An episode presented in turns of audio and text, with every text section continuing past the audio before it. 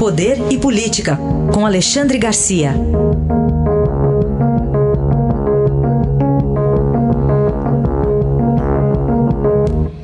Alexandre, bom dia. Bom dia, Raíssa. Bom dia, Carolina.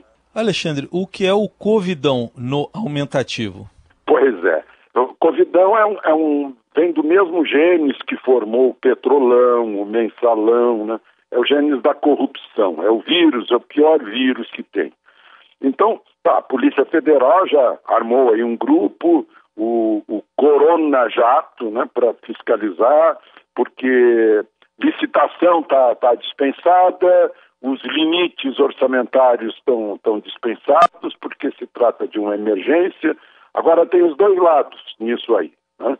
Tem a corrupção em si, que é o desvio de dinheiro, né? Como se fosse para fazer hospital. Aquilo que uh, faziam, uh, faziam com os estádios, com as vendas para a Petrobras, superfaturamento. Né? Tem esse lado. Né? E, inclusive, nesta época, para arrecadar dinheiro para a eleição municipal, para fazer a campanha. Né? E tem outro lado, o lado do, do governo mais acima, né? que, bom, agora se fala em algo como plano Marshall tal, dos gastos excessivos, né, é, desesperados, eu diria até, né, para não piorar a situação, para não causar um trauma, um caos social dentro desse trauma é, é, sanitário. Né, mas é bom que o governo lembre que a perspectiva de recessão, que significa menos arrecadação. Né? Um rombo das contas públicas, quanto maior for, mais tempo vai demorar para recuperar. Né? E, e, conta pública, como se sabe, é um, é um, um foco de, de desequilíbrio para o país. Né? Então, nesse momento, é bom a gente pensar nisso, né? dos dois lados, do excesso de gastos, né? muito além da necessidade, e do outro, o aparecimento desse uh, vírus oportunista, que é o da inflação, que sempre que vê a oportunidade encontra um modo de desviar dinheiro. Bom, Alexandre, outro assunto também é, aqui para a gente tratar, vamos acompanhar de perto isso, mas tem a questão também envolvendo os estoques, né, especialmente de produtos de higiene pessoal. Pois é, as pessoas acham que estão exagerando, fazendo estoques. Né? Continua. Né? O, o, o álcool gel subiu 631%, né? Uh, o, o, papel higiênico subiu 35%. Eu fico me perguntando por quê. Né? O sabonete, tudo bem, faz, faz sentido, né? mas tem shampoo de cabelo. Né?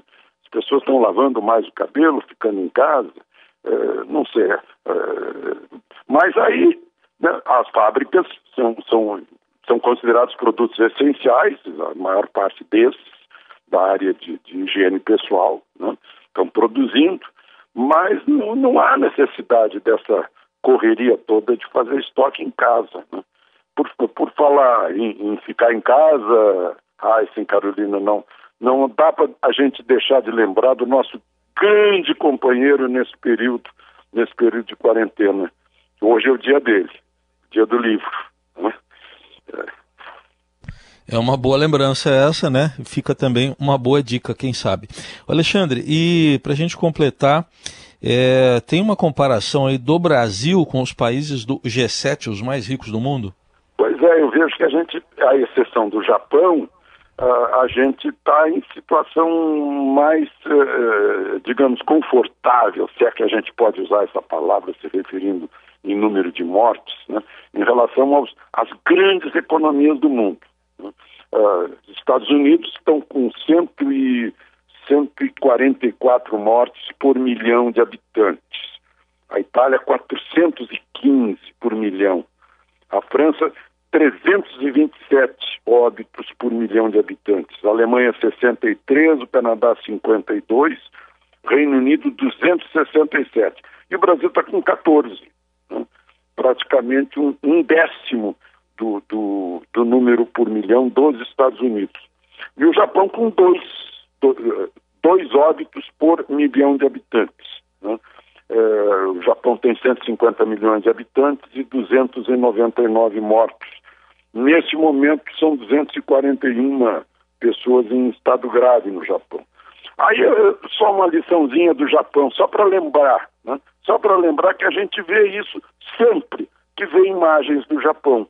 O hábito do uso de máscara, quando a pessoa tem uma gripe, algum tipo de, de doença que possa uh, uh, afetar os outros, contaminar os outros pelo perdigoto, pela tosse, pelo espirro.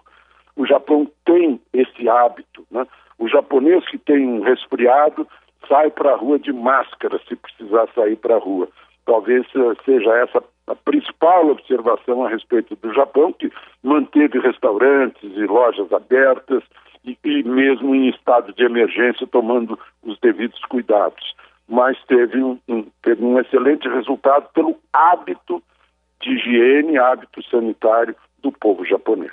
Aí está a análise de Alexandre Garcia, que volta amanhã ao Jornal Eldorado. Obrigado. Até amanhã, Alexandre. Até amanhã.